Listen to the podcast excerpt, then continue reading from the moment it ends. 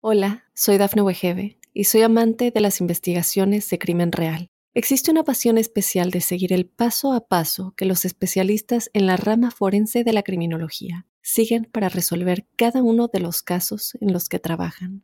Si tú, como yo, eres una de las personas que encuentran fascinante escuchar este tipo de investigaciones, te invito a escuchar el podcast Trazos Criminales con la experta en perfilación criminal, Laura Quiñones Orquiza en tu plataforma de audio favorita. Mitos y leyendas de nuestra América. ¿Me acompañas? Soy Jenny de Bernardo.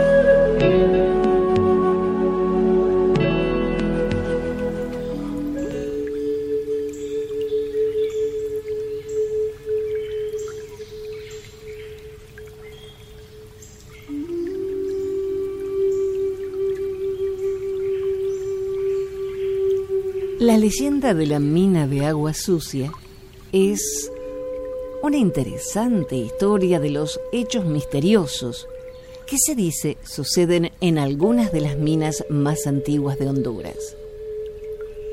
La mina de agua sucia de la cual habla esta leyenda está ubicada en el municipio de Ilama, departamento de Santa Bárbara, localidad que antiguamente era un pequeño poblado llamado Ilamatepeque, nombre que en náhuatl significa Cerro de la Mujer Vieja.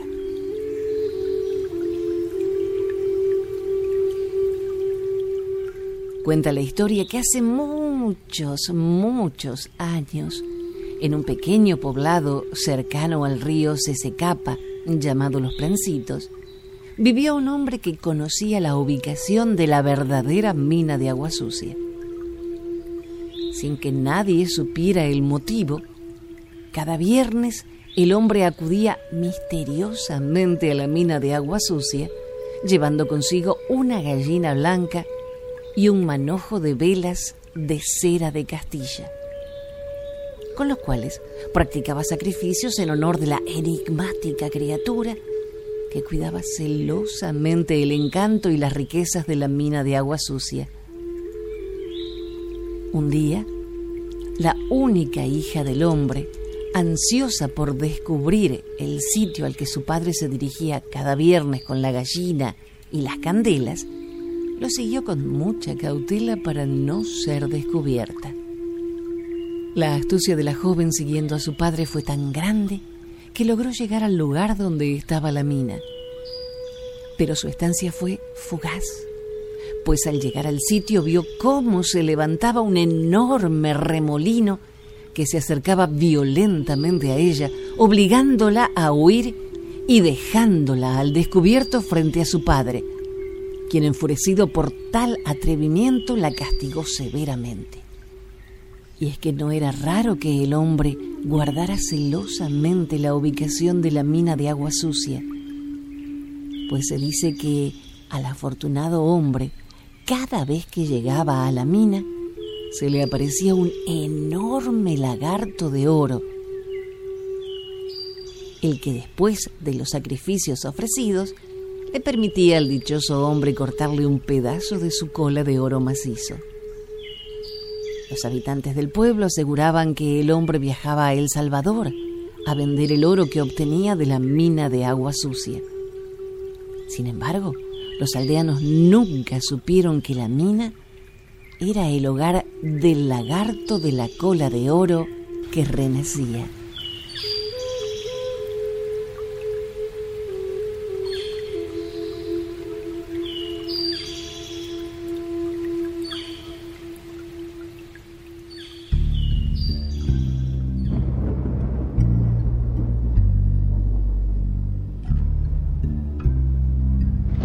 Desde Ecuador, el oso de la Puerta del Viento.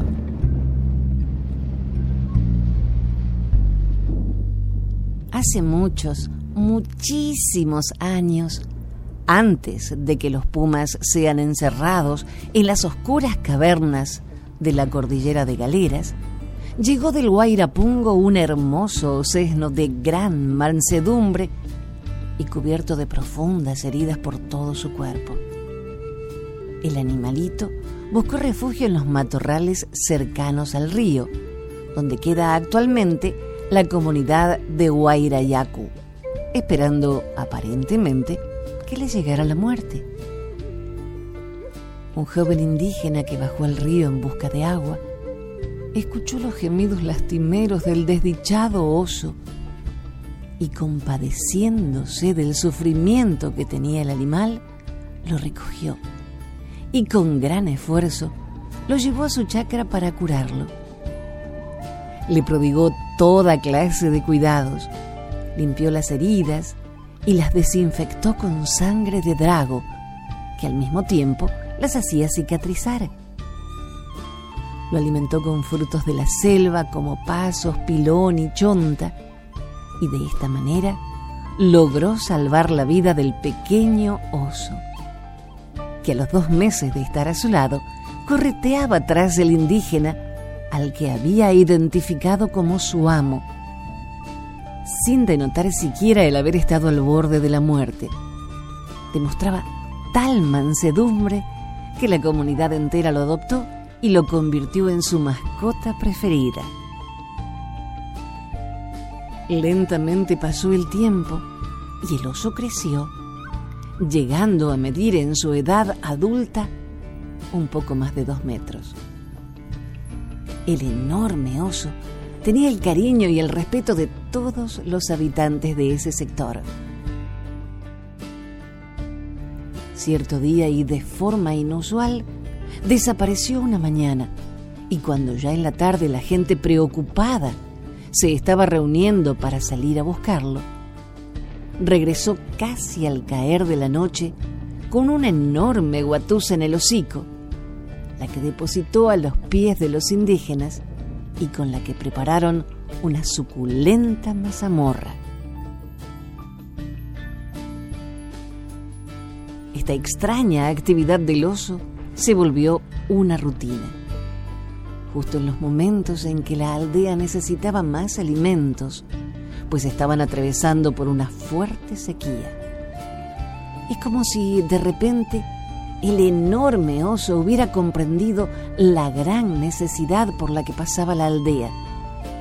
Y de esa forma le devolvía todo el cariño y cuidado que recibió cuando pequeño y mal herido, el joven indígena se compadeció de su dolor. Increíblemente, y por un misterioso milagro de la naturaleza, el gran oso se había convertido de protegido en protector pero en una de esas salidas el oso ya no regresó más. La gente desconsolada y triste se preguntaba qué podía haberle pasado.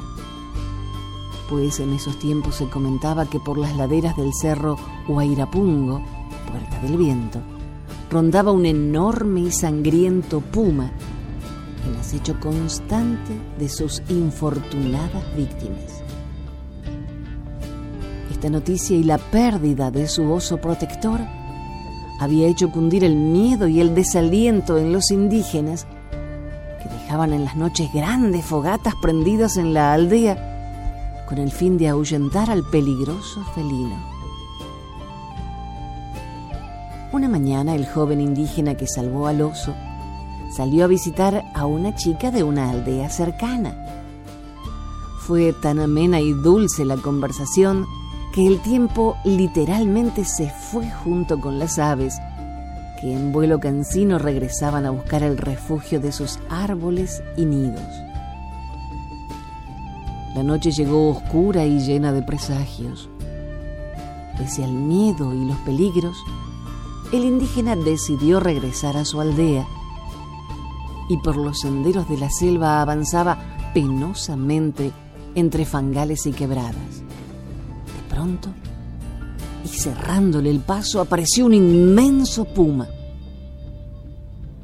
El joven indígena quedó paralizado de miedo y a merced de las filosas garras y temibles colmillos del felino asesino.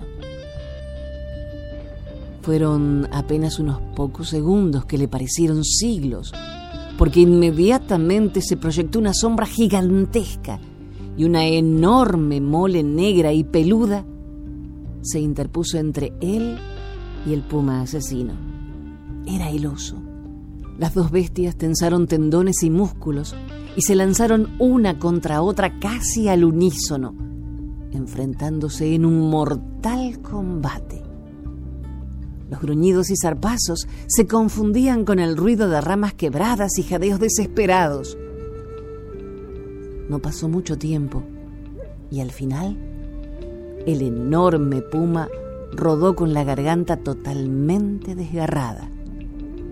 El oso se acercó y recostó su enorme y sangrante cabeza sobre el hombro aún tembloroso de su joven amo. Regresaron juntos a la aldea hombre y bestia. Y el oso se convirtió desde aquel día en un guardián protector de esa comunidad. Hasta que después de muchos años, y sintiéndose ya el oso viejo y enfermo, se encaminó hacia el cerro de la Puerta del Viento y nadie ha vuelto a saber nada de él.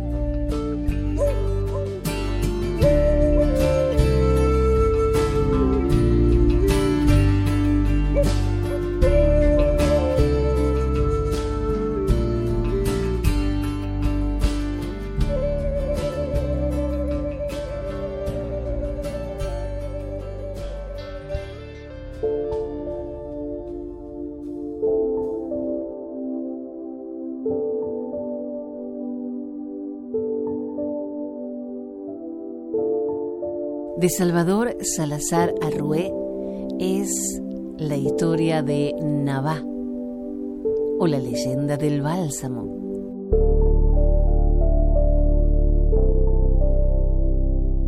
La bella princesa Navá correspondía al amor del príncipe Oitzi, pero el Atlacatl se oponía de manera rotunda a la unión de aquel príncipe a quien consideraba su enemigo fatal a causa de su origen maya quiché. Se negó rotundamente a las pretensiones del joven enamorado, quien en vista de no lograr por buenas la posesión de lo que para él era lo más preciado en la vida, decidió arrancar a la princesa de manos de su padre por medios violentos. Una noche tenebrosa de mayo, cuando los ríos desbordaron sus caudales de modo terrorífico y desde las espesas montañas de la costa se escuchaba el bramido del océano, Oitzi, creyendo sorprender al astuto Atlacatl, cayó en una terrible emboscada. Su ejército quedó dispersado y el campo cubierto con cadáveres y heridos. Entre los heridos había quedado abandonado por las aterrorizadas turbas de sus guerreros el príncipe Oitzi. Sabedora naval princesa de que su amado había sido vencido y sospechando que su cuerpo se hallaba en el campo de batalla, aprovechó la circunstancia de que los vencedores celebraban su triunfo y seguida de seis de sus mejores servidoras que la amaban entrañablemente, se lanzó en medio de la noche tenebrosa y llegó al lugar del siniestro. Durante aquella noche, y por mandato de Nabá, las seis mujeres se dedicaron a restañar y vendar con fibras las heridas de sus enemigos y a ofrecer a los moribundos en el hueco de sus manos el último sorbo de agua. Cuando el sol empezó a subir por el oriente, el Tlacatl, avisado de lo que ocurría por uno de sus espías, se presentó en la escena y miró estupefacto e iracundo cómo su hija tenía sobre sus rodillas la desfallecida cabeza de Oitzi. Como el rey consideró una tremenda afrenta la actitud de su hija, cogió de manos de un guerrero el arco y la flecha y traspasó con ella el cuerpo de la princesa. Las otras mujeres fueron muertas también y se le sepultó en aquel paraje histórico. Pero con los años, aquel lugar misterioso se vio embellecido con siete hermosos árboles, desconocidos hasta entonces, que exhalaban un aroma penetrante y que emanaban un líquido oscuro que curaba las heridas. Aquel árbol era el bálsamo. Desde entonces llamaron a ese árbol misterioso Navá. En aquel trágico lugar de la costa del Pacífico, que más tarde se llamó Costa del Bálsamo, floreció y florece el Navá sagrado, árbol fuerte y poderoso que se deja herir para sanar a sus enemigos.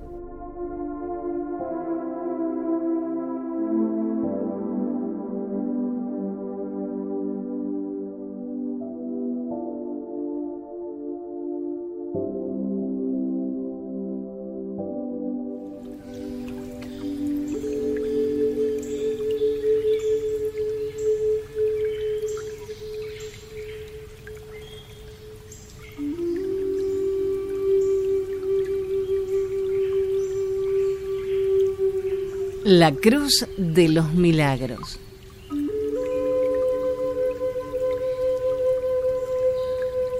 En la ciudad de Corrientes, Argentina, se encuentra una iglesia llamada la Iglesia del Milagro y debe su nombre a una famosa cruz que se alzó durante la época colonial y que todos conocen como la Cruz de los Milagros.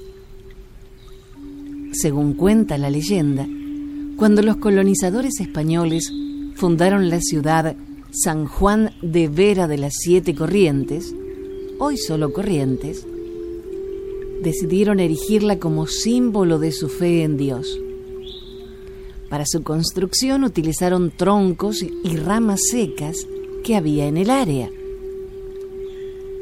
A los indígenas guaraníes, a quienes los españoles derrotaban a diario, les pareció que los blancos debían su fuerza a la cruz, por lo que tomaron la decisión de quemarla.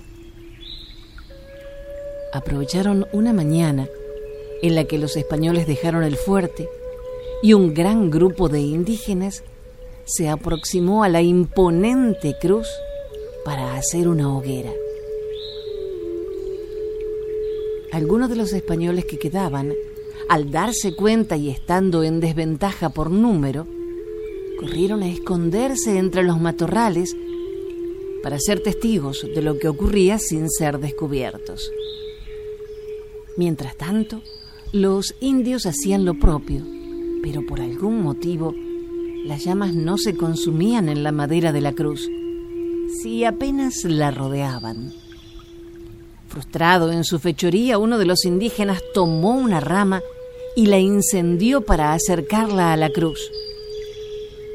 Pero en cuestión de segundos apareció una nube en el cielo y desprendió un rayo que fue a dar justo donde se encontraba el indio, dándole muerte en el acto. Tanto los indígenas guaraníes como los pocos españoles que estaban escondidos entre la maleza fueron testigos de lo sucedido y salieron despavoridos al verlo. Así pues, los indios se convencieron de que hasta el mismísimo cielo protegía a los españoles, y la historia fue contada entre ambas civilizaciones por generaciones. Actualmente la Cruz de los Milagros se encuentra custodiada en una caja de cristal de roca donada por los españoles dentro de la Iglesia del Milagro en la ciudad de Corrientes.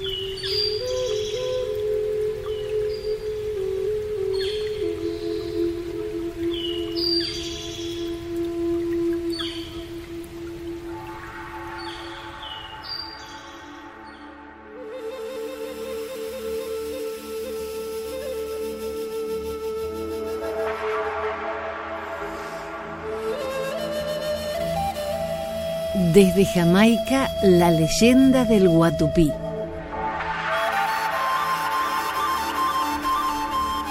Cuenta esta leyenda que se encontraba por el bosque Guatupí, muy solo y sin nadie a su lado para poder andar en compañía. No tenía tribu, ni mujer, ni amigos, ni nada que se le parezca. Pero de tanto andar, sucedió que se encontró con el dios Yaqui. No hay manera de describir todas las emociones que sintió nuestro amigo Guatupí. Es como para decir que por primera vez habría pensado que las cosas podrían llegar a cambiar para él. Entonces lo siguió y le comentó lo que tanto mal le estaba haciendo.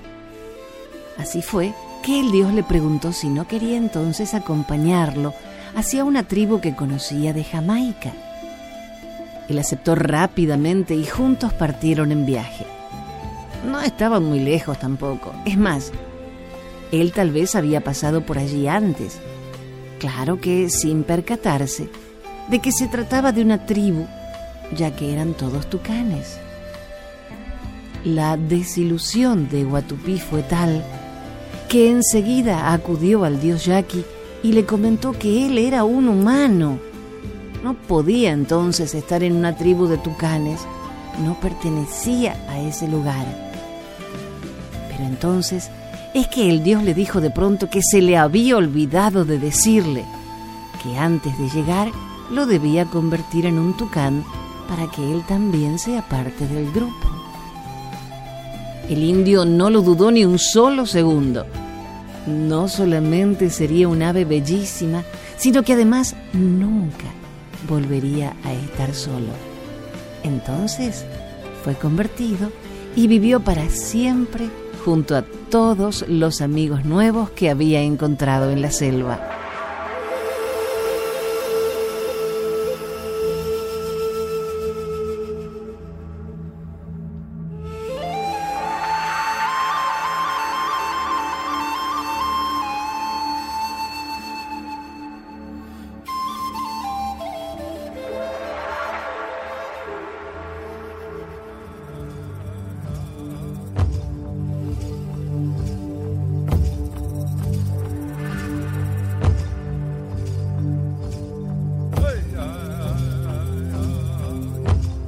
El origen del trueno y el rayo.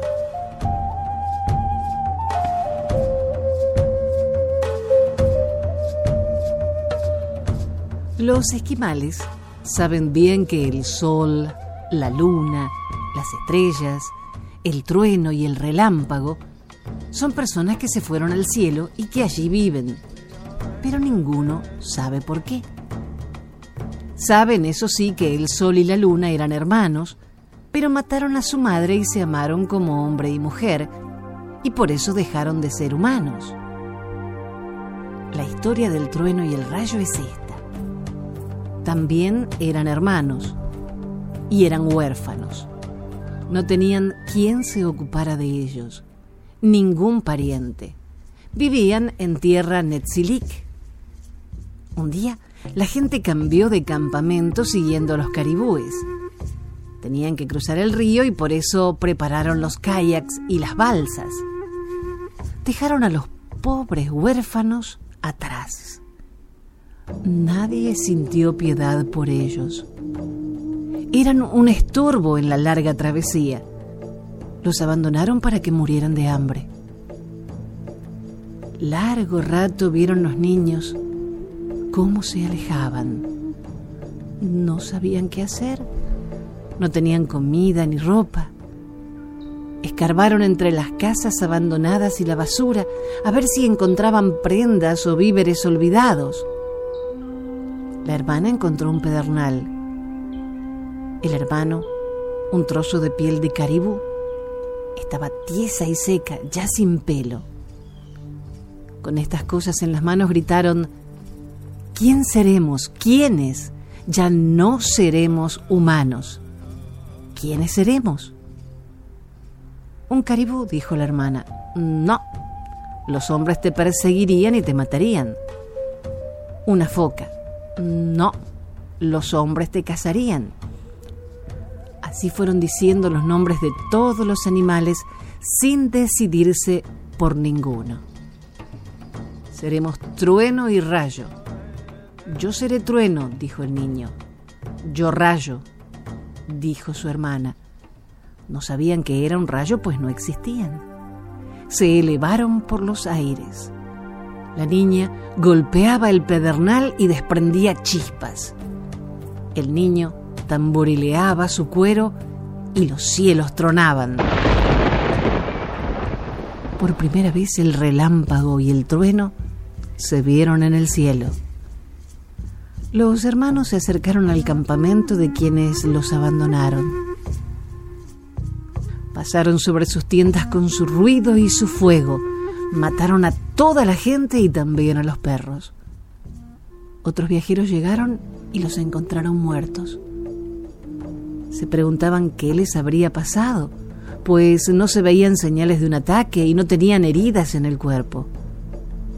Todos tenían los ojos rojos, inyectados de sangre por el terror.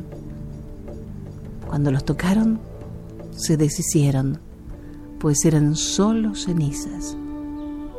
A lo lejos se vio un relámpago y segundos después se escuchó el trueno.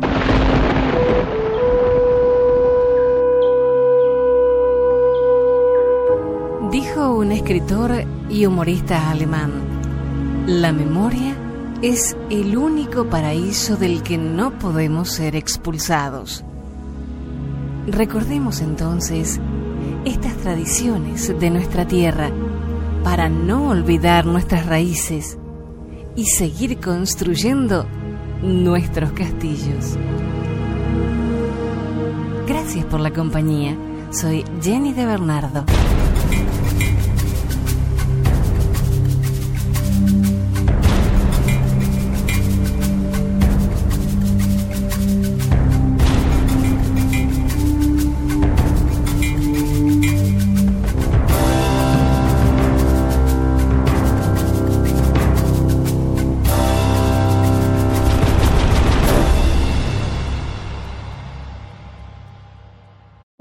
Soy Dafne Wegebe y soy amante de las investigaciones de crimen real. Existe una pasión especial de seguir el paso a paso que los especialistas en la rama forense de la criminología siguen para resolver cada uno de los casos en los que trabajan. Si tú, como yo, eres una de las personas que encuentran fascinante escuchar este tipo de investigaciones, te invito a escuchar el podcast Trazos Criminales con la experta en perfilación criminal, Laura Quiñones Orquiza en tu plataforma de audio favorita.